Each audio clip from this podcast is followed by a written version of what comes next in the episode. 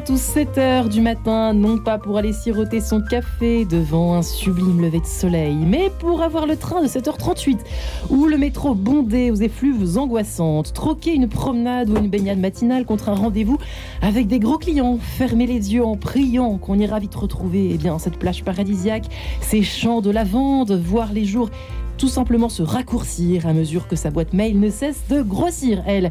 Comme à chaque rentrée, il est possible que vous soyez traversé par un sentiment de tristesse, d'abattement, ou vous retrouviez submergé par l'angoisse tout simplement. Ce matin, nous vous proposons, nous vous posons une question, mais nous vous proposons également d'y répondre. Comment éviter tout simplement le blues du retour au boulot, puisque nous sommes toujours en ce temps de rentrée de septembre? Marie-Ange Enquête de Sens, ça commence tout de suite. Et j'ai la joie de recevoir trois invités de marque aujourd'hui. Euh, Laurent Barthélémy, bonjour Laurent. Bonjour, Marie Alors, vous êtes euh, le président d'I-Just Value, c'est bien comme ça qu'on le dit? On peut dire I Just Value. I Just Value. Euh, formateur que vous êtes, euh, coach que vous êtes, pour des solutions pour plus de bien-être au travail, tout simplement. Vous donnez également pas mal de conférences. Emmanuel Jafflin est également ici présent. Bonjour Emmanuel. Bonjour, mais vous n'avez pas le plaisir, vous avez le bonheur. Ah ben la joie même. Vous êtes en orange, vêtu d'orange la, la, joie est inférieure au bonheur. ah ben écoutez, c'est la philosophie qui parle tout de Eh suite oui, à c'est pas Spinoza, en tout 9h06. cas. Euh, même si j'aime beaucoup F- Spinoza, philosophe, conférencier, écrivain, et qui avait écrit Oser la gentillesse en entreprise, ça ressemble un petit peu au titre euh, qui avait été choisi par notre ami Franck, ici présent. Euh, pas con, gentil mais pas con. Il y a des Le gentils, là-dedans. gentil, Gentil, pas pas con. con. Ouais, ouais. Oser la gentillesse en entreprise aux passeurs et célébration du bonheur euh, chez Michel L'année dernière. Ça, c'est. Jafflin. Jafflin, bah oui, oui, mais, je regarde déjà, j'anticipe. Moi, je suis dans, dans l'après, Ok, vous voyez. je suis pas dans l'ici maintenant.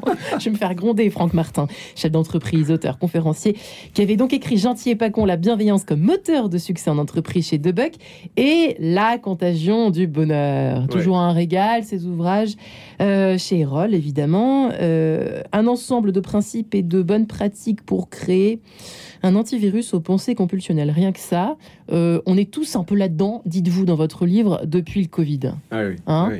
Vous, vous, vous a commencé par vous d'ailleurs. Non, non, moi Franck. ça va. Moi, vous le disiez à- dans l'intro de votre livre, que vous Oui, avez oui, moi, je commencé en été. 2019. Ah, moi, je l'ai été. Bien sûr, oui. Au départ, euh, la première journée du Covid, c'était euh, Mm. euh, le 15, de- je crois que c'était le 15 mars ou je sais plus quand. Ouais, il me semble. Et j'ai l'impression que pour vous, le, le- le- finalement, alors déjà qu'on est, on, on est des petits êtres facilement angoissés, euh, surtout quand on est, alors peut-être dans les villes, j'en sais rien, mais quand on a effectivement euh, une, une période de vacances, on était un, un on a oublié nos dossiers, etc. On a oublié les, les, les CONS du travail. Euh, ça procure des angoisses, mais depuis le Covid, ça, ça s'est décuplé. Alors chez nos ados, on y consacrera une émission plus tard, et chez nous, euh, grands enfants. ouais, terrifiant, chez les, terrifiant chez les ados. hein. On a vu une recrudescence de, de, de drames, hein, vraiment. euh. Et puis, oui, chez les adultes aussi, parce que on a précisément, ça nous a confrontés à cette difficulté de vivre l'instant présent. On était bien obligé de le faire hein, pendant ce- Ouais. cette notion de Covid. Ouais. Alors, il y a des tas de gens qui en ont profité. Et moi, j'en avais déjà un peu profité avant, mais ça m'a vraiment assis là-dessus en me disant, bah, finalement, euh, euh, cette fameuse recherche du bonheur, euh, c'est peut-être juste vivre à la bonne heure.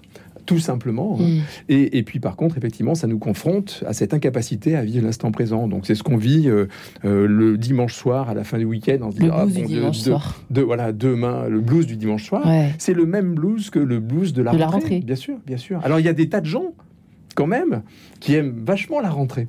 Hein, il y a- il y a C'est pas- curieux, Mais ça. oui, oui, il y a plein de gens autour de nous euh, qui aiment la rentrée. Moi, maintenant, bon j'aime la hein. rentrée. Tout à l'heure, en Mm. off, on, on discutait sur euh, le- le- cette envie de vomir que j'avais quand j'étais gamin Ouais. à chaque rentrée d'école. Pareil, j'ai eu Voilà. Et, et je lui disais que mes élèves Emmanuel. ne vomissaient pas dessus quand je faisais la rentrée, C'est plutôt bon signe pour vous. et pour eux aussi. Et puis du coup, bah, voilà, euh, je pense qu'il y a des tas de gens qui aiment ça aussi. Parce que c'est une manière de s'envoler différemment, De s'envoler Eh oui. différemment. C'est un envol, la de rentrée. refaire. Faut le voir comme ça, en tout cas, ça veut peut- Non, je peut-être. pense que c'est plutôt un atterrissage. Ouais. Ils se remettent à, à mettre les pieds sur terre. Et Et, la terre, c'est c'est le si ciel, c'est celui des idées, celui de la pensée. Pourquoi c'est si difficile d'atterrir Non, mais Parfois. alors, puisque le, le thème de l'émission c'est le blues, moi je Oui. pense que le blues c'est pas si négatif que ça. C'est intéressant, ça. Pourquoi Ah non, alors, Adi, ah, Expliquez-nous, Alors, philosophe c'est pas intéressant, c'est essentiel. Il faut savoir que dans le mot intéressant, il y a du latin. Et c'est quel mot être Oh non, vous n'allez pas encore me faire une leçon sur intéressant. Ah bah oui, par définition, ce qui est intéressant est inessentiel. Oui, Donc le blues, c'est essentiel. Pourquoi Par exemple, l'équivalent du blues au Brésil, euh, c'est la, la saudade, c'est la bossa nova. Et donc ça, c'est très positif. Quand on a le blues, on a la nostalgie. Donc plutôt que de se dire que les élèves ont le blues parce qu'ils sont tristes d'affronter la, la rentrée, Ouais. peuvent se dire qu'ils sont contents de récupérer euh, le plaisir de, de l'enseignement, d'apprendre. Qui est la vraie vie aussi. Enfin, la, la vraie vie d'un étudiant, c'est d'apprendre. La vraie vie de- d'un prof, c'est de- d'enseigner. D'enseigner. D'enseigner sans faire saigner. Ah bah, C'est ça, la nouvelle, c'est ça la envolée. C'est ça la nouvelle. Oui, c'est l'atterrissage tout en douceur. Voilà. Euh, Laurent Barthélémy là-dedans. Ouais, je vais rejoindre ce que disait Emmanuel Jaffray à l'instant. Je pense que Ouais. le blues de la rentrée, il est tout à fait normal. Il s'explique très bien d'un point de vue euh, biochimique, d'une certaine manière. Pendant deux mois, on a accumulé des plaisirs, des émotions positives. Il fait beau, Ouais. il fait chaud, on voit nos amis, nos Oui. enfants, notre famille, on passe du temps à l'apéro, à rythme table, on fait même. du sport. Ouais. Le rythme n'est pas le même. C'est beaucoup plus calme. Donc, on fait de la, on produit de la dopamine en permanence, et puis tout d'un coup, on revient. Et puis là, bah, il fait un peu moins beau, il fait un peu moins chaud, il commence à pleuvoir, les jours raccourcissent, euh, il faut se remettre au travail. Et donc, on passe d'un état de, de joie ou de plaisir, au sens encore une fois biochimique, à euh, un déséquilibre émotionnel qui est généré par le stress, l'anxiété. Il va falloir se remettre à travailler. Et puis en plus, il y a la crise en Ukraine, l'énergie, l'inflation, Mm. tout ça se. Et puis, et puis si on est combine- maman ou papa s'occupant de ses enfants, comme moi je l'étais pendant des années, euh, je m'occupais de ma fille parce que la maman n'était pas là. Et euh, on est confronté aussi en tant que maman, vous devez le savoir, Marie-Ange, à toute cette liste de la rentrée. La to-do. terrible. Bien sûr, il n'y a pas que le boulot. quoi. Il y a, pour, pour les femmes, en tout cas, le travail et puis tout le reste. Tout le reste. Ouais, moi, c'est plutôt tout changement qui est compliqué. Parce Ouais, que le départ en vacances est également un élément de stress, Pareil, bien figurez-vous. sûr, bien sûr. Mais c'est vrai ce que vous dites, effectivement, on espère que tout va bien se passer pour l'année, pour l'enfant, le- les enfants, quand on en a plusieurs, pour, euh, et puis pour soi-même au boulot. Il y a tout un enchaînement de choses, mais on euh, veut faire là, on est mieux. déjà dans l'avenir. Au fond, on veut faire le mieux, on veut on veut trop faire bien faire. mieux, on veut tout bien faire, on veut avoir la belle trousse pour son gosse ou la belle gomme, etc. donc On- le stress, c'est la fou. pression et l'anxiété voilà. L'anxiété viennent remplacer faire. le Ouais. plaisir. Donc Ouais. ça génère un déséquilibre émotionnel. Et donc c'est pour ça qu'on a le blues. Et donc c'est complètement normal, comme vous le disiez. hein, le, le, blues, c'est de la tristesse, c'est de la mélancolie, c'est de la nostalgie. Et donc la tristesse, c'est le signe que quelque chose vient de se terminer. Et donc on a deux solutions. Bah, soit on reste dans cet état Ouais. un peu lémurien qui pleure sur son sœur en disant bah, j'étais mieux en vacances, soit on décide de bouger, d'avancer, ce qui est le propre d'ailleurs de, de la racine latine des émotions, puisqu'on parle de tristesse et de joie et de plaisir. Une émotion, c'est fait pour avancer. Donc la Mm. tristesse et le blues, c'est le signal que effectivement, ça s'est terminé et maintenant, il faut aller de l'avant. Et puis on vit, on, on vit sa rentrée comme on la pense. C'est ça le tiré. C'est ce que j'allais vous demander. Est-ce que c'est moi, je, je suis un peu partagée parce que finalement, euh, j'aime bien votre approche aussi, Emmanuel Jafflin, Merci. de, de se laisser traverser une- d'une certaine façon, c'est ça, par une sorte de. Dans un premier temps, je dis pas qu'il faut rester forcément dedans, mais c'est bien aussi de se laisser un petit peu traverser par cette espèce de nostalgie. Parce qu'elle est là, autant. Voilà. Oui, euh, enfin, la, la saudade, c'est plus que de la nostalgie, c'est beaucoup plus positif. hein. c'est quoi exactement C'est- le désir de faire revenir ce qu'on a vécu. C'est pas du tout quelque chose qui déclenche la tristesse.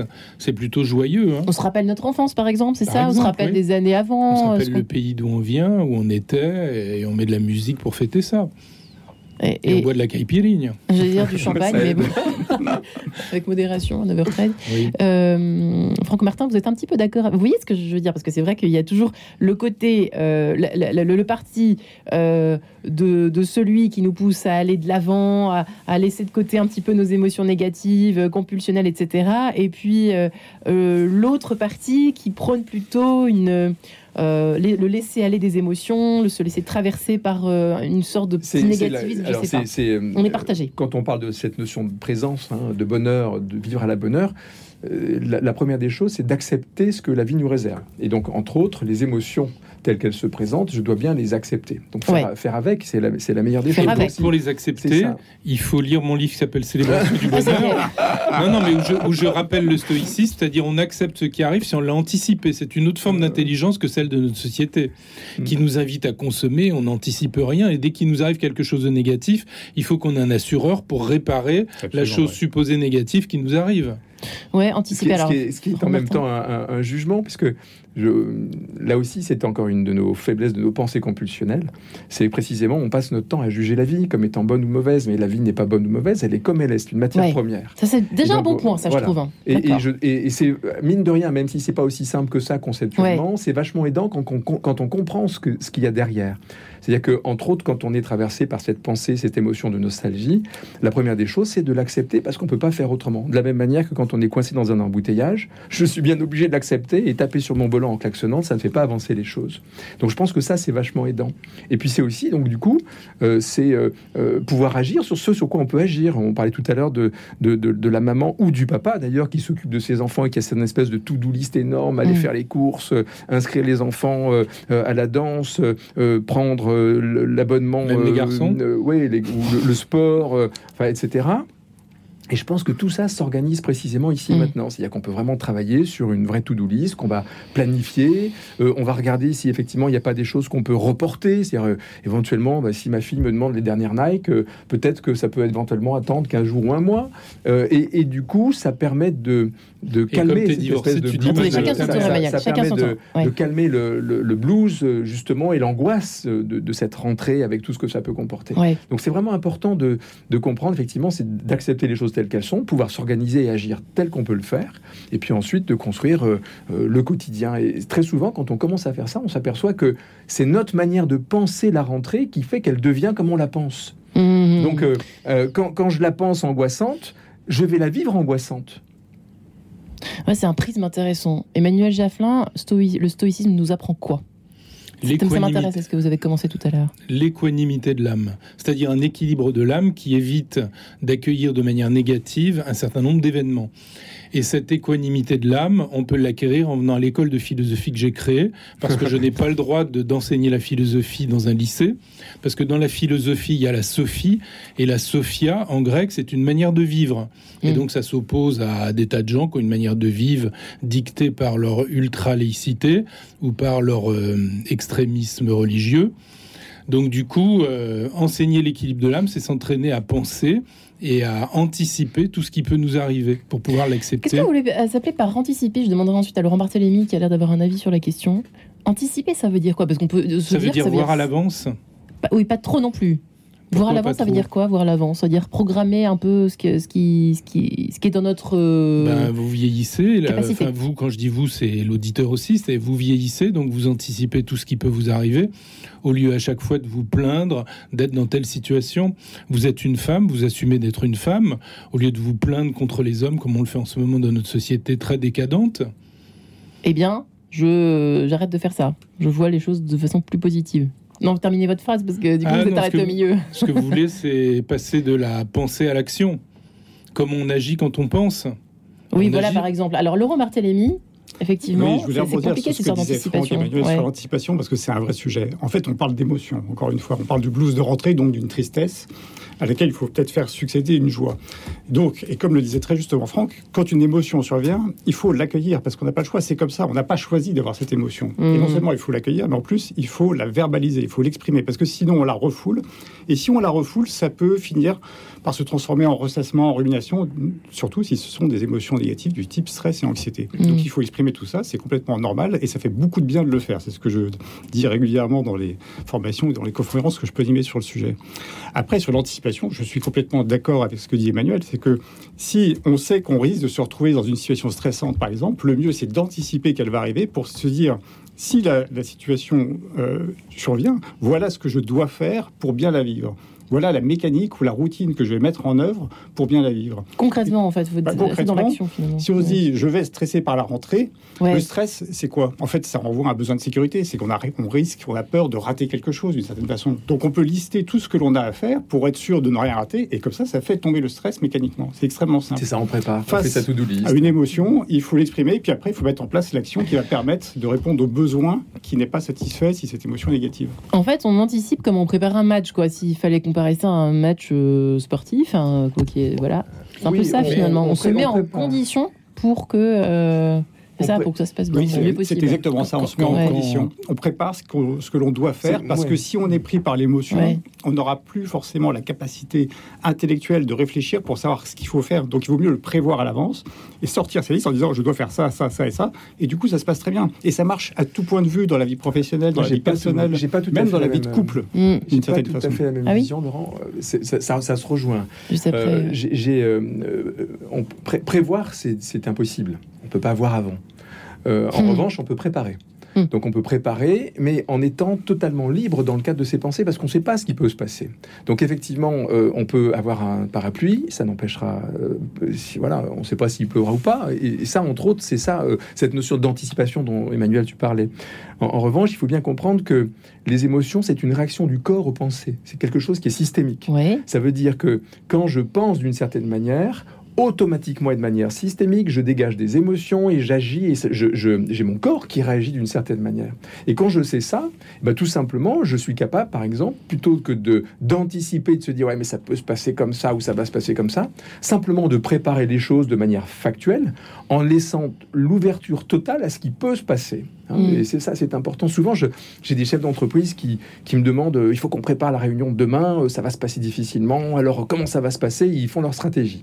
Et moi, je leur dis bah, écoutez, maintenant que vous avez fait votre stratégie du malheur, je vous propose de faire la stratégie du bonheur, c'est-à-dire que je vous propose de prendre en, de passer en revue tous les gens qui seront demain en réunion avec vous, et puis pour chacun d'eux, d'écrire noir sur blanc au moins trois valeurs clés positives que ces gens-là vont apporter pour réussir à l'atteinte de vos objectifs communs.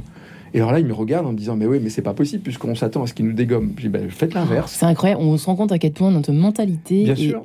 Attirée vers le trou noir. Quoi. Et, du pas- coup, ça leur permet d'avoir une vision plus large et de, se- et de comprendre qu'effectivement, parce que après c'est la, réflexion, c'est ouais ben finalement t'as raison, on sait pas comment ça va se passer, autant y aller de manière ouverte Ouais. et on verra bien. Ça, on a du mal à le faire. Emmanuel oui. Jafflin, à vous. Enfin, merci.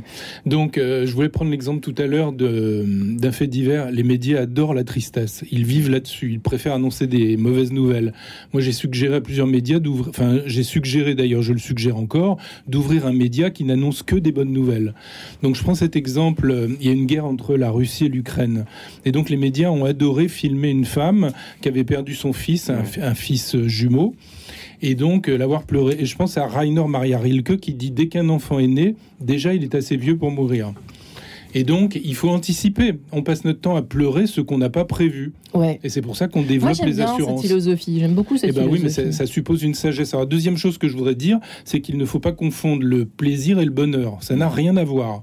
Le plaisir, c'est négatif. Pourquoi? Parce que c'est la négation d'un désir. Quand vous avez un plaisir, c'est que vous avez un manque et que vous avez comblé ce manque. Le bonheur n'a rien à voir avec ça. C'est le fruit de la sagesse. C'est vous Ça veut dire quoi exactement C'est le fruit de la sagesse, le bonheur? Bah, ça veut dire que vous avez anticipé, que vous avez accepté ce qui vous arrive et que du coup vous avez un équilibre de l'âme alors que notre société aime le déséquilibre. C'est là-dessus que fonctionnent les médias, les publicités, etc. Eh bien, vous êtes bien sur Radio Notre-Dame dans Quête de Sens, effectivement. Euh, c'est amusant parce que ça fait complètement écho, euh, une fois de plus, au début du livre de, de Franck Martin, enfin en tout cas au livre de Franck Martin, ce que vous évoquez, euh, vous racontez et vous parlez de vous. En fait, moi j'aime bien parce que c'est la première fois que vous parlez un peu de vous, Franck. Ouais. Et vous expliquez que finalement vous Mais êtes c'est pas la dernière. et vous êtes la correspondance non je pense pas que ce soit la dernière euh, entre vous Euh, vous vous évoquez vous dites que justement jusqu'à maintenant vous étiez euh, avant le Covid pardon euh, vous essa- vous tâchiez à chaque fois de d'éviter les vides de votre dans votre vie en Ouais. remplissant un peu votre emploi du temps du matin au soir du soir au matin et que finalement euh, le, le Covid vous a mis dans une situation pour dans un premier temps inconfortable et que finalement vous êtes un peu au cœur du sujet maintenant Ouais, C'était le Covid, justement. Le C'était co- oui. vide Ah ouais, c'était le Covid. eh bien, suite de cet échange passionnant, j'espère, pour nos auditeurs, juste après cette page en couleur. À tout de suite.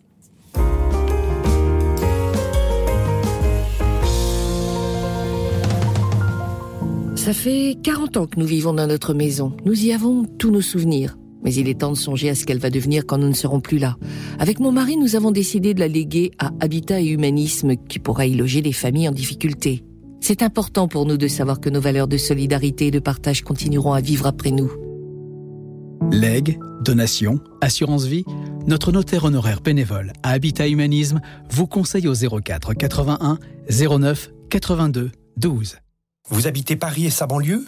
Vous avez un peu de temps libre pour accueillir au téléphone des personnes en grand besoin d'écoute? Alors, devenez écoutant bénévole de SOS Chrétien à l'écoute. Formation assurée.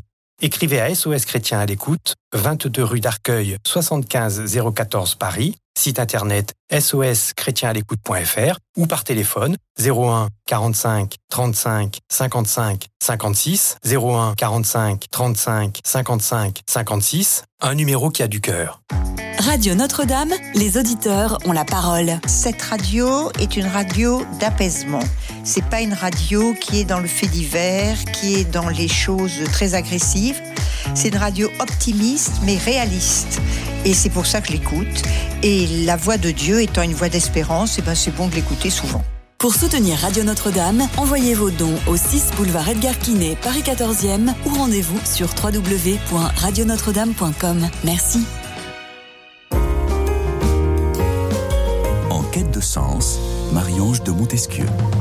Eh bien, ce matin, à cheval, comment éviter le blues du retour au boulot? Eh bien, nous commençons, nous entamons ce marathon euh, avec euh, Laurent Barthélémy, président de iGest Value.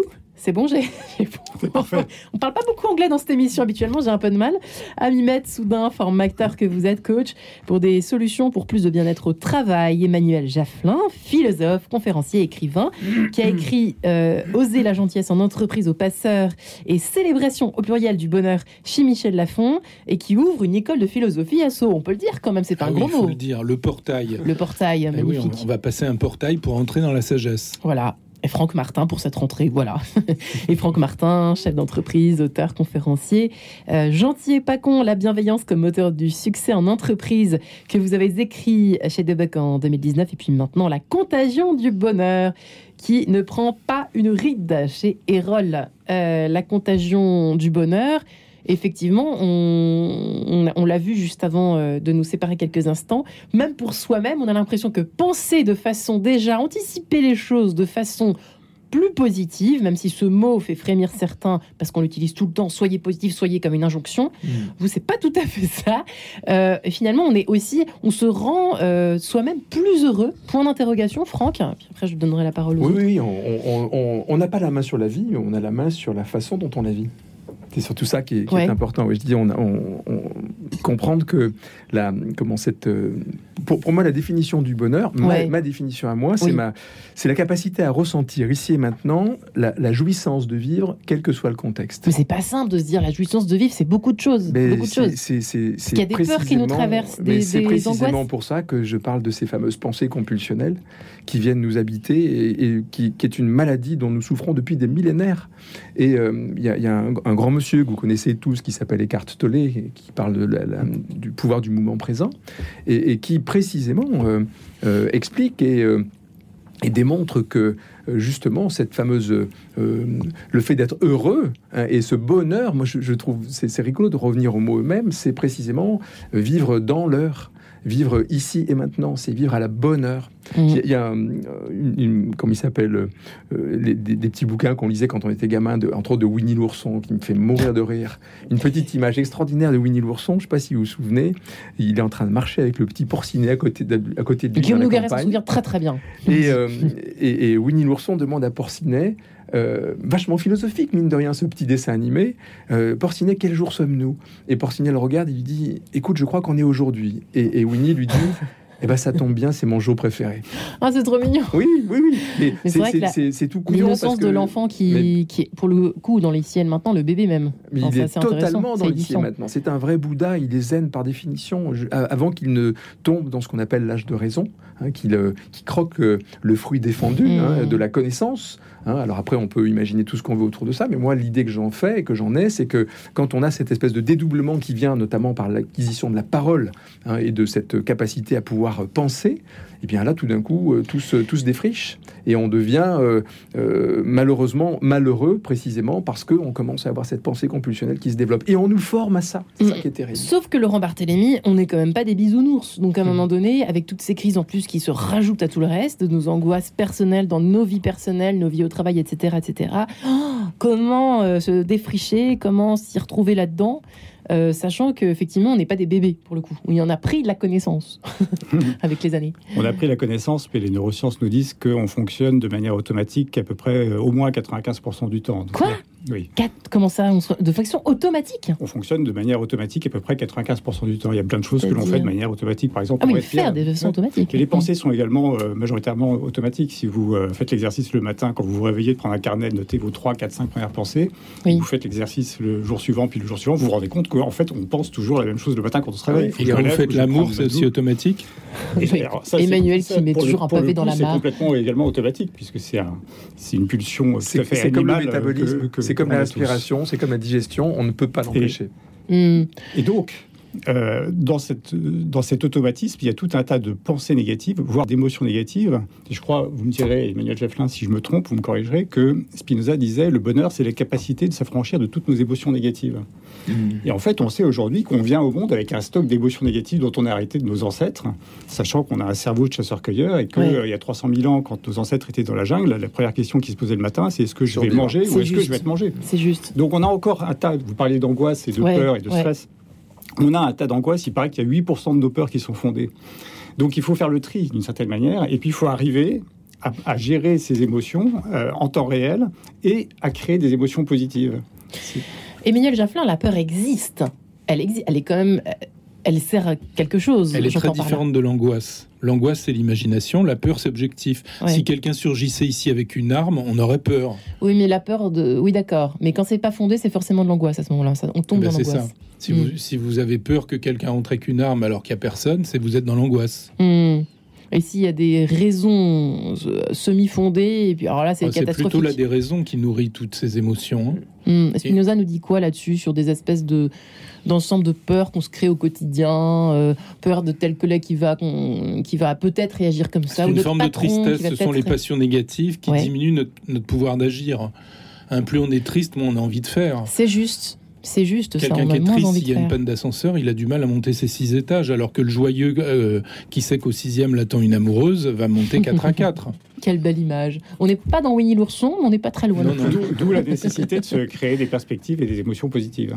Dès qu'on a un peu plus de plaisir et qu'on trouve un équilibre émotionnel positif, on a beaucoup plus d'énergie et beaucoup plus Oui, mais l'équilibre. On euh, gère beaucoup mieux des émotions négatives. C'est un cercle vertueux versus un cercle vicieux. En fait, soit on est pris par des émotions négatives et on peut rentrer dans un cercle vicieux qui va nous faire tomber en dépression, par exemple. Soit on arrive à se créer des émotions positives parce qu'on suit des objectifs, parce qu'on pratique des activités qui vont nous permettre de produire de la dopamine et donc d'avoir du plaisir. Et donc, on va rentrer dans un cercle vertueux. Et la volonté là-dedans, alors Franck Martin, ça veut dire qu'il faut vouloir. On est d'accord? Alors, oui, oui, et puis du coup, ça veut dire aussi en termes de volonté que comme, quand on a la conscience de cette rentrée qu'on qu'on- qu'on peut éventuellement, euh, par habitude, vivre avec angoisse, on peut la travailler différemment. hein. C'est-à-dire, on- donner euh, des exemples un bah, peu. Deux exemples tout bêtes. Comment c'est, faire euh, euh, la, première des choses, c'est euh, comment je voudrais que ma rentrée soit si elle était idéale pour moi? Ne, ne serait-ce que se poser cette question-là.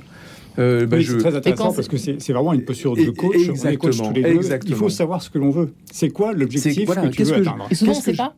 Ben, on n'a pas pris le les temps. gens se posent pas la question en Oui, fait, on parce qu'ils sont pris dans le train-train quotidien. Alors que Mm. si on se dit, en fait, qu'est-ce que je veux vraiment? Ah bah oui, tiens, moi je voudrais avoir ça. C'est ça. On se donne les moyens de le faire après.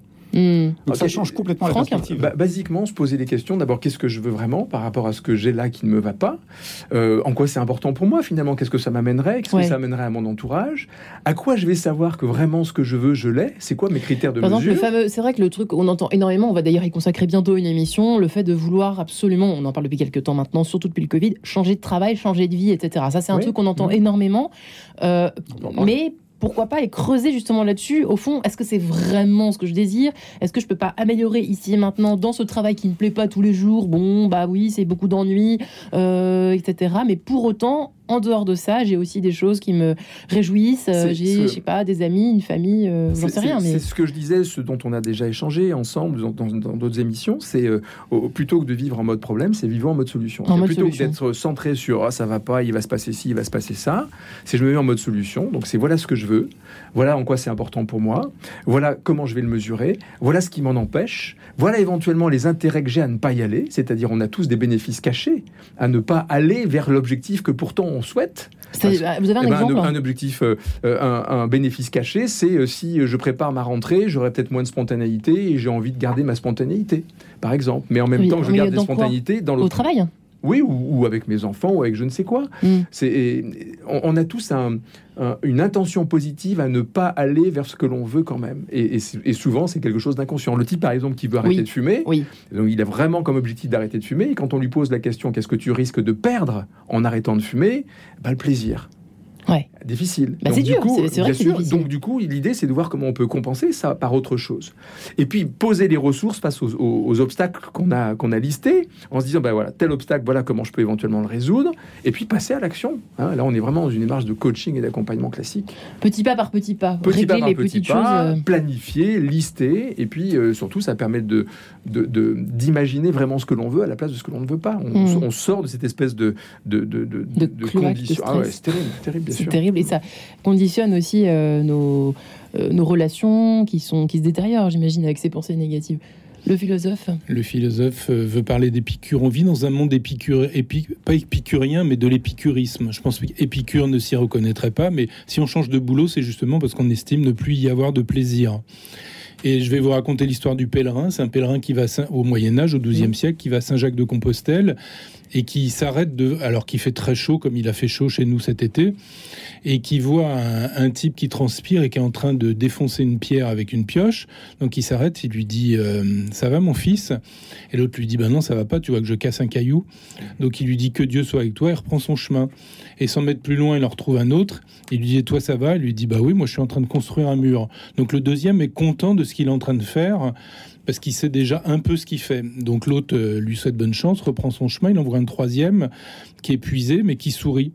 Et donc l'autre lui dit qu'est-ce que tu fais? Ben, Il lui dit tu vois je bâtis une cathédrale.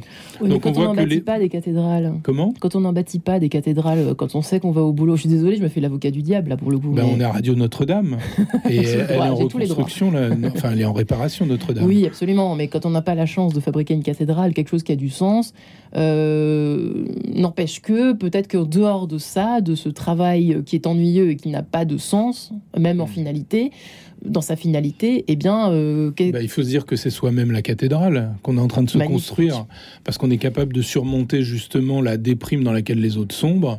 C'est ça, euh, non pas l'érection, mais l'édification intérieure et sapientiale de la personne, ouais. qui arrive à une sagesse, à un on, est- on équilibre s'élève par ses propres moyens, avec évidemment l'aide. euh, de celui là-haut qui nous regarde, puisque Eh nous oui. sommes sur Radio Notre-Dame, nous n'avons pas peur de le mentionner, de le citer, voire de le reciter. Voir de le infiniment. voir. et voir de le sentir et de le voir. Euh, cher ami Laurent Barthélémy, Bah, on est bien dans l'émission En quête de sens. C'est la question du sens, en fait. Qu'est-ce que je fais de ma vie?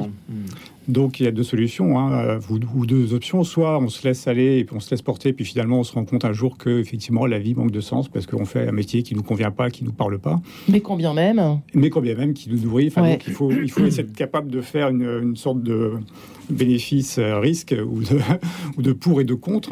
Donc ça, ça peut Mais- être. On sent que chaque année, on voit bien là dans les, dans, vous voyez, dans les, même sur les réseaux sociaux, les gens qui postent des photos de vacances. Ah, quelle horreur, la rentrée, la rentrée, euh, parce que tout le monde n'a pas la chance de faire un métier Et oui, voilà, c'est comme ça. Euh, mais quand bien même dans ces vies, on a l'impression, dans lesquelles on a l'impression, surtout depuis effectivement ces, guerres, ces, crises qui se, multiplient, euh, nos libertés, qui, en ont pris cher, euh, qui ont pris cher il y a quelques années de ça, deux ans, c'est pas beaucoup, on s'en souvient tous, ça nous a tous marqué évidemment. Eh bien, malgré ça ou avec ça, euh, édifions une cathédrale avec euh, ce qu'on a, c'est ça un peu la, Laurent Barthélémy Oui, et puis alors ce que vous venez de dire, ça renvoie à une autre notion importante, je crois, qui est la notion de bien-être mental. dont on commence à parler en fait? Parfois, les sportifs de haut niveau Ouais. parlent de leur santé mentale, mais le bien-être mental, typiquement, moi je travaille avec IKEA maintenant depuis quelques années sur ce sujet-là, parce qu'ils se sont rendus compte euh, au début du Covid, enfin un an après le début du Covid, que le bien-être mental de la population avait diminué. Il y a eu des études qui ont sorti sur le sujet. Mm. Parce que, effectivement, bah, privation de liberté, manque de plaisir, angoisse, euh, solitude, etc., Et déséquilibre émotionnel. Et donc, on en revient encore une fois aux émotions. Je pense que n'importe quelle personne devrait avoir comme objectif de gérer son équilibre émotionnel. Mhm. Est-ce que je suis heureux ou pas? Est-ce que j'ai suffisamment de plaisir ou est-ce que j'ai plus de stress que de plaisir? Et si on se pose cette question-là et qu'on se dit qu'est-ce que je veux vraiment, alors on est capable de mettre en œuvre les bonnes actions qui vont permettre de créer des routines plutôt positives pour soi, qui vont apporter un peu de plaisir ou un peu de bonheur, et donc finalement euh, maintenir le niveau de bien-être mental à un niveau minimal acceptable. Et ça, c'est pas forcément qu'une question de job, est-ce que je vais changer de job, c'est une question de vie en général. Est-ce que au quotidien, je fais des actions dont j'ai plaisir et qui peuvent me À mes me moments de liberté, par exemple, au lieu Par de exemple, se ruer sur Netflix où le cerveau s'arrête, euh, voilà, peut-être faire autre chose euh, qui nous rend foncièrement un peu heureux, quoi. Moi, je dis, je dis souvent, ça rejoint ce que, ce que vient de Franck. dire Laurent. Je, je dis souvent que notre malheur ne vient pas de nos, de nos conditions de vie, mais en fait du, du conditionnement de notre mental. Absolument. Un Voilà. conditionnement de notre mental. Voilà, et c'est pour ça, moi j'ai beaucoup, beaucoup travaillé avec des sportifs de haut niveau. Et euh, le, le premier travail que l'on fait, c'est ça. Calmer le mental, en fait, c'est pas euh, ce capacité Ah, c'est calmer son mental, finalement. un oui, très bon exemple, c'est Nick. Kyrgios. D'ailleurs, par contre, pardon, je t'interromps, mais. Nick Kyrgios, c'est impressionnant. Euh, C'est un joueur de tennis de très haut niveau qui a eu des gros problèmes psychologiques et de, de comportement sur les cours, qui pétait des câbles, cassait sa raquette, ba- balançait des chaises. Enfin, c'était absolument abominable. Et depuis quelques mois, il a travaillé là-dessus. Et Mm. maintenant, il a battu Caroline Medvedev, Garcia. Caroline Garcia. Caroline Garcia, exactement pareil. Pareil, Ouais. pareil. Non, mais c'est c'est- Mm. c'est exactement pareil. C'est des gens Mm. qui travaillent sur leur mental. Qu'est-ce que tu veux vraiment? Bah, Je veux être champion du monde. Bah, très bien. Qu'est-ce que tu as en toi Qu'est-ce que tu as à ta disposition pour devenir champion du monde? Bah, J'ai du talent, mais par contre, il me manque euh, la gestion des émotions. Eh bien, gère tes émotions et tu verras que c'est J'ai mieux. j'ai- j'ai eu la chance d'accompagner plein de joueurs espoirs euh, à la Fédération française de tennis, et notamment Nicolas Escudé, donc qui est maintenant le, le- le directeur technique national, qui a grandi maintenant, qui a 40 et quelques années. Et je me souviens effectivement, euh, son principal problème, c'était de calmer, de calmer ce petit vélo. On l'a euh, tous ce vélo. Franchement, on l'a tous. hein. On n'est pas tennis, tous grands joueurs de tennis, oui, mais ça se effectivement. travaille. Mais Et ça, se travaille, ça. Alors, c'est ça, la question bien sûr, que bien nos auditeurs se posent Bien certainement. Bah. Emmanuel Jafflin, Oui, qui ne Franck veut pas devenir champion du monde de la philosophie, mais qui voudrait faire la différence euh, entre passion et émotion. En fait, le terme émotion, il naît au 19e siècle pour remplacer le terme de passion qui inclut l'idée de passivité. Mais les émotions sont pas moins passives que les passions. hein. C'est-à-dire quand on... Ils font partie du, monde, du mode automatique dont on parlait. Attendez, tout à l'heure. attendez, chacun son tour, Pardon. si vous permettez. Euh, Bah, ils font partie de Emmanuel ce qu'on croit nous mettre en mouvement, alors qu'en réalité, ça nous paralyse, Ouais. nos émotions. Et on est dans une société qui valorise les émotions, donc la Ouais. passivité. Ça, c'est intéressant peut-être de développer ce point. Juste après les hommes de demain, figurez-vous. À tout de suite. Radio Notre-Dame.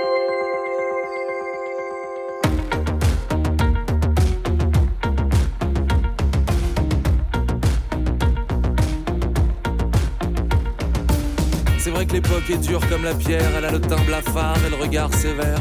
On avance, on se replie, on se recouche, on s'ennuie en attendant que ça passe ou que ça casse. Allons enfants des jours de pluie, veuillez croire en ce qui nous lie. À nos je t'aime en prose qui éclatent comme des roses quand novembre allume ses bougies. À la noblesse des causes, aux gerbes qu'on dépose, à ce qui nous émeut, à ceux qu'on chérit, à ce qui nous émeut, nous remplit. Petit prince d'aujourd'hui fête les femmes de demain, les femmes de demain, rebelles au bois d'aujourd'hui fête les hommes de demain, les hommes de demain. Belles d'aujourd'hui, faites les hommes de demain. Sans haine, sans voile, ni sang sur les mains, faites nos cœurs purs.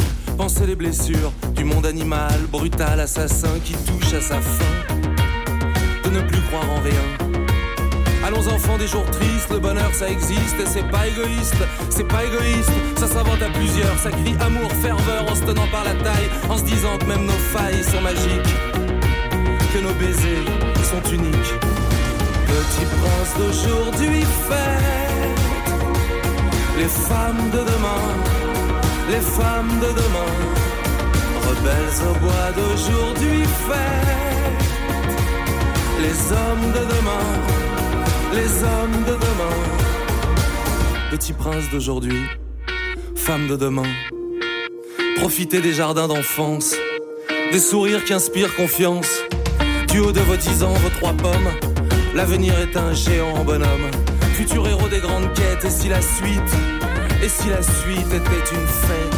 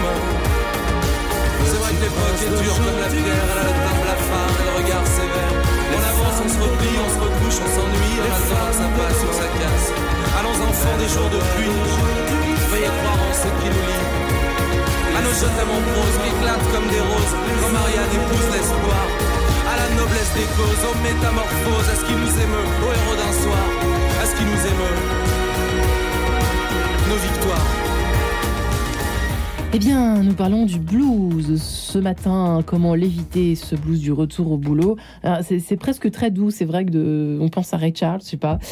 Laurent Barthélémy est avec nous, président Digest Value, formateur, coach euh, pour des solutions pour être mieux au travail. Emmanuel Jafflin pour se sentir mieux au travail. Emmanuel Jafflin, philosophe, conférencier et écrivain qui a écrit Oser la gentillesse en entreprise aux passeurs et célébration euh, du bonheur chez Michel Lafon. Et Franck Martin, chef d'entreprise, auteur et conférencier, qui a écrit Gentil et pas con, la bienveillance comme moteur de succès en entreprise chez Debuck et la contagion du bonheur en 2021 euh, chez Erol. Effectivement, euh, on peut se retrouver dans les fameux 22 critères, par exemple, euh, que vous évoquez, Franck, dans votre livre, dans lesquels on peut se, se classer, si je- quand on aime bien se, se- se mettre des euh, cocher dans des petites cases, euh, voilà, ça, c'est des jeux souvent qu'on fait un peu l'été, mais euh, ils sont plus ou moins sérieusement faits. Optimisme, espoir, satisfaction, ennui, défaitisme et pessimisme. Frustration, exaspération, impatience, accablement, déception, doute, souci, reproche, découragement, irritation, colère, revanche, haine, fureur et rage, jalousie, rivalité, insécurité, peur, chagrin, dépression. Bon, Les chaînes alors. émotionnelles. Voilà, quand, quand C'est incroyable les- ces chaînes émotionnelles, Ouais. comment ça L'idée, nous c'est de, de se trouver dans les sept premiers. Voilà. Et Donc j'en viens, je vous ai pas oublié Emmanuel Jafflin et votre passivité, puisque c'est quand même assez intéressant d'essayer de, se retrouver, euh, oui, merci, euh, à flot, de, de se remettre à flot au fond, quand une fois, une fois que la, la rentrée est là, la réalité est là, consentir au réel, on le dit suffisamment dans cette émission, mais choisir ses armes au fond, choisir ses armes mentales, choisir ses Moi, armes c'était le fleuret. philosophiques. J'étais screamer étant plus jeune. On m'étonne pas de vous dire. Ah ouais. Et donc, comment faire pour arrêter de subir ces fameuses émotions euh, qui sont tellement en vogue aujourd'hui, effectivement? Ah bah, y prêter attention, mais pas se laisser abattre par elles. Éventuellement en parler, et puis chercher à les évacuer, à les contrôler, à les dépasser, et à anticiper une autre manière de vivre. Hmm. Plutôt, et pour sortir de la tristesse, redevenir actif. J'ai l'impression que l'action est quand même importante, messieurs. Ça, ça vous rejoint un petit- peut-être tous les trois, Laurent Oui, Barthélémy, ah, c'est- Franck et Emmanuel. C'est clair que l'action, c'est euh, la dernière étape. Comme le disait Emmanuel à l'instant, il faut déjà prendre conscience de ses émotions, ce qui n'est pas facile parce qu'en en fait, c'est pas la même zone du cerveau que la raison qui est activée quand on est pris par une émotion. Donc, si on est pris par une émotion très forte, en Ouais. fait, on réfléchit plus du tout, Ouais. dans un cas extrême. Et donc, prendre conscience de cette émotion, c'est compliqué parce qu'on est déjà occupé à avoir un réflexe. Typiquement, si quelqu'un rentre avec une arme à feu dans le studio, on va avoir peur, on va avoir soit le réflexe de se battre, soit de se cacher, soit de s'enfuir. Mais on va pas réfléchir. Ouais. Donc, prendre conscience de la peur, ça va être compliqué. Pour se battre, il faudra que tu me prêtes un flingue alors. Donc déjà, il faut prendre Enfin, conscience euh, Emmanuel, de, de de- l'émotion. Un peu de politesse. Il faut comprendre ce qu'elle signifie. Et donc, quel est le besoin qui n'est pas satisfait si c'est une émotion négative? Et ensuite, mettre en place l'action qui va permettre justement de satisfaire ce besoin satisfait. Ouais, c'est vrai que c'est intéressant cette correspondance entre euh, l'allumage du cerveau, l'allumage de l'émotion, quand elles sont pas très coordonnées, ce qui arrive très souvent quand ce fameux petit vélo nous, euh, je disais, nous pollue, enfin nous empêche d'avancer en fait, de Mais- rouler. La- la- L'allumage, justement, c'est qu'il est totalement inconscient. C'est-à-dire qu'il ne nous Ah, appartient c'est c'est pas. terrible quand même. Non, c'est pas terrible, c'est comme ça. C'est comme, comme ça. c'est comme nos battements de nature. cœur, c'est comme le métabolisme, c'est comme la digestion. Les pensées, c'est quelque chose qui nous échappe complètement. Ouais. Donc on, on peut pas chercher à ne pas penser. Mm. C'est pas possible. C'est comme si on se disait tiens, je vais essayer d'arrêter mon cœur. Ouais. Éventuellement, je peux ralentir mes battements, je peux me calmer, je peux calmer la respiration, mais euh, simplement à un moment donné, les pensées, je ne peux Elles pas sont les trop empêcher. puissantes. Bien, bien Ouais. sûr, je, je ne dois certainement pas m'empêcher de les avoir. La seule chose que je dois faire, c'est effectivement, c'est me poser la question, ce à quoi je pense, est-ce que c'est quelque chose qui touche à quelque chose d'ici et maintenant? Quand par exemple je me lève, je, je me réveille à Exemple. 3 heures du matin sous ma couette, sous mon Ouais. toit, où je suis en pleine sécurité et que je suis déjà en train de penser éventuellement à, à la fin de mon mois, est-ce que je vais arriver à payer mes salariés, etc. Je suis plus du tout dans l'ici et maintenant et je génère la même peur, la même montée d'adrénaline, d'endorphine et de cortisol que quand je suis face à un camion ou un mec qui rentre dans le studio avec une arme. Sauf que ça n'est pas la réalité. Ça nous abîme en plus, non? Bien sûr, ça, nous abîme. On a la, la même euh, réaction corporelle justement euh, à cette pensée et qui crée des émotions qui sont ingérables. Donc la seule chose, enfin la seule chose, une des choses qu'on peut, euh, dont on peut avoir conscience, c'est est-ce que ce, que je- ce à quoi je pense, est-ce que c'est quelque chose sur lequel je peux agir ici maintenant? Oui ou non? Oui, j'agis, auquel cas je pose des actes, je planifie, je me projette, euh, voilà ce que je veux à la place de ce que je veux plus, etc. Et je vais commencer à agir, passer un coup de téléphone, euh, je sais pas quoi. Et si je peux pas agir, ben, la première des choses, c'est de se recentrer sur soi. Donc c'est euh, éventuellement... Oui, parfois on ne peut pas agir aussi, ça c'est intéressant. a- Je, ne- je ne- peux agir, je ne peux pas agir. Il y a des choses de la vie qu'on ne peut pas une- maîtriser. Une, une action, une action qu'on peut, qu'on peut tous mener, euh, qui consiste précisément à se reconcentrer sur soi, à faire euh, euh, comment euh, euh, de la. je- J'ai oublié. À nous, à prier l'Esprit Saint, par exemple, de nous conseiller à nous, de nous calmer, ça, ça marche très bien. Oui, ou, ou à comment euh, simplement se recentrer sur son corps, sur sa respiration. euh, Enfin voilà, il y a plein de choses, il y a plein de manières de faire. Euh, Oui, je voulais re- Socrate, allez-y. Voilà, merci. Euh, je voulais repartir sur la respiration. Moi, je commence mon école justement par cet exercice respiratoire qui est plutôt, ori- qui est plutôt oriental que grec. C'est-à-dire commencer par inspirer, expirer. Et tous ceux qui nous écoutent, si vous avez un problème, faites cet exercice de respiration. Vous verrez que tous les problèmes qui vous tombaient dessus, euh, après votre euh, séance de respiration, euh, ça ira mieux. Vous Méditation. l'affronterez. plus- Méditation. Oui, C'est-à-dire oui. qu'on voit plus clair, c'est ça? On Bien voit sûr. plus. euh, on libère la pression qu'on avait au niveau cardiaque, au niveau du cerveau. Enfin bref, la respiration est Bah, très écoutez, demain, salutaire. je me réveillerai, j'essayerai. et, vous, et vous me le direz. Je vous C'est dirai. apprendre à méditer. Laurent, et à prier chez nous, euh, effectivement, la prière qui est une aide fantastique. Laurent Barthélémy. Oui, je voulais juste rebondir sur ce que disait Franck. Je suis complètement aligné sur le fait que nos, pens- nos pensées nous échappent. Nos pensées sont automatiques. On croit qu'on a eu une idée, mais en fait, c'est notre cerveau qui l'a eu avant qu'on en ait conscience. Donc là-dessus, on est complètement Ouais. d'accord. Après, je pense qu'on peut s'arrêter de penser. C'est ce que font les gens qui méditent, par exemple, Mhm. qui fixent leur attention sur un point ou sur rien, en disant je ne pense à rien, je ne pense à rien, je ne pense à rien. Mais oui, sauf que tu as les pensées qui arrivent. Mmh, ouais, Oui, mais, forcément. mais justement, la, la bonne Forcément. méditation, c'est d'arriver à laisser les pensées passer sans y attacher d'importance. Donc sûr. de plus être omnubilé par ce que pense. Voilà, l'omnubilation. On est d'accord. Focaliser sur soi. Ça, ça me Et parle. en effet, je vous rejoins tous les deux sur le fait que pratiquer la cohérence cardiaque, respirer, inspirer, ça permet de faire. En fait, ça actionne le, le système parasympathique, donc ça calme le rythme cardiaque. Ça permet de retrouver de la sagesse et de se rendormir si on a fait une insomnie. Alors moi j'ai appris que c'était les pères de l'Église qui avaient inventé ça, euh, alors qui, qui ont repris ça peut-être à d'autres sages, euh, mais ça- n'empêche que ça se fait depuis la très très très très très longtemps cette histoire. On se est fait des- plus trop beaucoup. désincarnés. Bah non parce qu'on est désincarnés. On nous le dit tout le temps ici. Je me permets de le rappeler parce que tous les invités ici dans cette émission Enquête de Sens le rappellent tous les jours. Donc euh, retrouvons un peu ce- ce- ce- cette harmonie euh, corps-esprit, corps, âme, esprit, n'est-ce pas Franck Ouais. Et l'harmonie entre les Passons personnes. de la porte de l'enfer à la, à- au paradis. Ça, c'est un des titres de votre chapitre même, hein, n'est-ce pas Oui, oui, c'est ça. C'est, c'est, on se crée le paradis, c'est, on se crée l'enfer. Et on se crée l'enfer. Bien sûr, on se crée l'enfer. hein. Tout ce que je disais tout à l'heure, euh, c'est pas la réalité qui nous limite, c'est l'idée qu'on s'en fait. Euh, c'est, une phrase basique. que Moi, j'ai appris il y a une trentaine d'années, et quand j'ai compris ce que ça voulait réellement dire, euh, ça m'a vraiment permis effectivement de, de savoir agir précisément sur ce sur quoi je peux agir et de ne pas penser avant les actions. Donc, première chose, peut-être se demander alors, déjà, est-ce que je peux agir sur cette affaire ou est-ce que je ne peux pas agir? Si je ne peux pas agir, alors, Je il faut, j'en parle Je, je- déjà? Je peux en parler, ou si je suis tout seul et que je peux en parler à personne, je me reconcentre d'abord sur l'ici et maintenant. Donc, Mm. je fais une prière, je, je fais de la méditation. Il y, a- il y a plein d'exercices. Mm. Je, je, je- je- j'essaye de voir comment je, je peux jouer le jeu. C'est-à-dire, euh, est-ce que ce que je fais, est-ce que c'est juste? Est-ce que c'est équilibré? Est-ce que c'est utile? Emmanuel? Oui, je voulais revenir Oui. sur le paradis, puisque Oui. euh, il en parlait.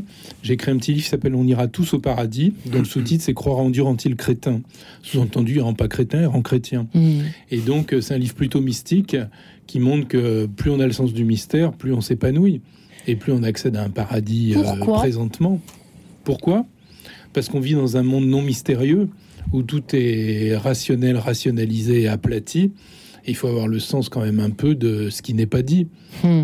Hmm. Est-ce qui nous, est, ce qui nous échappe, c'est ça? Ce qui est Oui, plus oui. grand que nous, c'est ça que vous Tout ce qui mettez nous est tue est intéressant et ne nous tue pas. Et ne nous tue pas, nous rend plus fort. Eh ben oui. C'est ça la, la vérité pour vous? Ah, Je ne sais pas si c'est la vérité. Il n'y a pas de vérité pour moi, il y a la vérité absolue. Mais en tout Mm. cas, le, le- le mysticisme, c'est quelque chose qui se, par- qui se partage peu. Moi, je vais à l'église tous les jours. Pourquoi? Parce que c'est un des rares endroits euh, Mm. dans les villes où il y a du silence. On se retrouve à la fois seul et très accompagné. Et on s'entend respirer quand on est seul dans la journée. Je, je partage un petit et peu on, votre et on est expérience. invité à le faire davantage que dans la rue ou dans une boutique. On est bien d'accord, Emmanuel Chaplin. Effectivement, la part de mystère de la vie, la- le, le petit mystère, puis il y a le grand M, le grand mystère euh, euh, mystique, et puis euh, enfin euh, dans la mystique, dans la religion chrétienne, et puis il y a aussi euh, ou dans les religions, parce qu'il y a aussi la Oui. mystique dans d'autres religions bien évidemment, mais il y a le petit mystère de la vie, et c'est vrai qu'on a du mal à l'appréhender étant donné qu'on veut tout contrôler quand même. Il y a cette affaire-là, messieurs, hein, le tout contrôle, on veut tout tout maîtriser, tout faire bien. C'est l'excès dans même, enfin quand on quand on quand on se fait coacher ou j'imagine qu'il y a des gens aussi qui font ça pour encore mieux contrôler, mais ils se trompent de chemin au fond. Laurent Barthélémy. Hum, je ne sais pas si vous êtes tout à fait d'accord avec ça d'ailleurs. On Alors, peut pas tout contrôler, on est d'accord. Ah, on peut pas, je pense qu'on peut pas tout contrôler. Je pense même qu'on contrôle pas grand chose, puisqu'on, comme on le disait il y a quelques minutes, on contrôle même Ou pas alors nos je n'ai rien compris à l'émission. On contrôle le Mais- lâcher prise. Mais Bah c'est ça. Oui. Accepter. on ce peut me- prendre conscience du fait que la volonté de contrôler, ça renvoie à un besoin fondamental qui est le besoin de sécurité. Ouais. Si on ne se sent pas en sécurité, on va essayer de contrôler. Pour, euh, parce qu'on est en mode survie. Encore une fois, comme je disais tout à l'heure, on a un cerveau de Quittons ce chasseur-cueilleur. mode hein. survie. Hein. On Quittons est- ce mode survie en fait. hein. Oui, mais c'est ça qui est difficile. C'est que les gens ne sont pas forcément conscients qu'ils sont en mode survie. Mais. En fait, notre cerveau de chasseur-cueilleur, il a quasiment pas évolué depuis 300 000 ans. La seule partie qui a un peu évolué, c'est le cortex préfrontal qui nous permet de réfléchir et donc de créer des solutions technologiques qui nous ont fait gagner en confort et passer de espèce vulnérable il y a 300 000 ans à Ouais. espèce dominante aujourd'hui. Hmm. Donc Espèce on est naturellement poussé par ce mode survie qui nous pousse à vouloir du confort, du plaisir, d'où la, la gestion des émotions qui est nécessaire parce qu'on nous vend de l'émotion et, et on est dans un monde qui est complètement émotionnel et pas rationnel comme le disait Emmanuel. Ouais.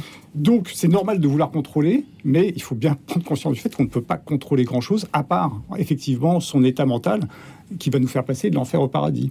La perception qu'on a de la vie, notre réalité, elle est complètement personnelle et elle est le produit d'un prisme au travers duquel on voit la vie. Mais en fait, on ne voit pas la même chose. Moi, c'est un exercice que je fais systématiquement dans mes conférences. Je Ouais. montre un vêtement qui a deux couleurs Ouais. Et je demande aux gens quelles sont les deux couleurs que vous voyez? Alors, il y en a qui disent, bah, moi, je vois du blanc et du bleu. Puis l'autre qui dit rose et marron. Et puis beige et vert. Enfin bref, il y a 6, 8, 10 couleurs qui ressortent. Alors qu'il n'y en a que deux sur le vêtement. Donc la perception qu'on a de la réalité, Comment ça Attendez, quand je ne pas comment on peut voir. de- C'est bizarre ça. c'est Bah, on fera l'exercice si vous voulez après. Qu'est-ce que c'est que cette histoire? On, on voit ce que l'on veut voir et ce que l'on a appris à voir. Notre cerveau retraite l'information en permanence. Hmm. Donc, on peut se créer une vision de la vie qui est voir. infernale. Par contre, on peut se créer une vision de la vie qui est le paradis. Et je pense que le paradis, contrairement à ce qu'on pourrait penser, c'est les autres. On est des, Hmm. animaux sociaux qui sont doués pour la coopération. hein. Le sapiens ne s'applique pas sur Néandertal parce que nous sommes faits pour coopérer, pour, euh, pour collaborer, pour échanger. Donc, si on se crée des relations interpersonnelles harmonieuses, alors Ouais. On approche du paradis. Je crois que je suis d'accord avec vous, Laurent Barthélémy. Non, Franck, je suis si je peux me permettre, c'est vrai ou pas pour finir oui, avec euh, Emmanuel peut-être Je- après Quand j'ai été, gamin, je, je suis originaire d'un petit village de la RP niçois qui s'appelle Saorge. Ouais. Et euh, il y a un autre petit village juste à côté qui s'appelle La Brigue. Et à La Brigue, il y a une, euh, une chapelle magnifique qui s'appelle Notre-Dame de la Brigue. Et quand j'étais petit, je- ma grand-mère m'amenait là-bas et j'étais super angoissé parce que je voyais des espèces de. Dans, dans les, les figures qui étaient peintes au plafond, etc., je voyais des diables, je voyais. Et puis je voyais des petits chérubins, des petits anges euh, qui étaient tout en haut. Et, euh, et un jour, ma grand-mère me dit Mais tu sais. euh, il ne s'agit pas du- de mourir ou de pas mourir, d'être au ciel. Il s'agit simplement de comprendre que le paradis, c'est ici et maintenant et Mm. que cette capacité à pouvoir se sortir du quotidien et à se sortir justement de cette pensée compulsionnelle, c'est ça le paradis. Tout simplement. Emmanuel, vous avez Sur le la mot de la survie. fin. Merci, c'est gentil. Sur la survie, il faut savoir que dans les mois qui viennent, Macron va inviter toute une catégorie de la population que je vais appeler la, la middle class moyenne ou inférieure à, fa- à faire des économies d'énergie, donc de couper le chauffage pour qu'il n'y ait pas plus de 19 degrés, de moins acheter à bouffer, etc., parce que ça aura augmenté.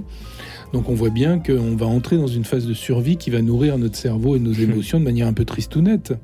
Et c'est pour ça que la sagesse arrive. Allez au portail tout de suite avec Emmanuel Jafflin, votre livre Célébration Merci. du bonheur, Laurent Barthélémy et euh, I Just Value, ainsi que Franck Martin. Merci également à vous, cher Franck, et la contagion du bonheur, Merci, ainsi que Gentil et pas con, la bienveillance comme moteur du succès, n'oublions pas, chez Debuck. Merci infiniment à vous trois et bonne rentrée à tous. Merci.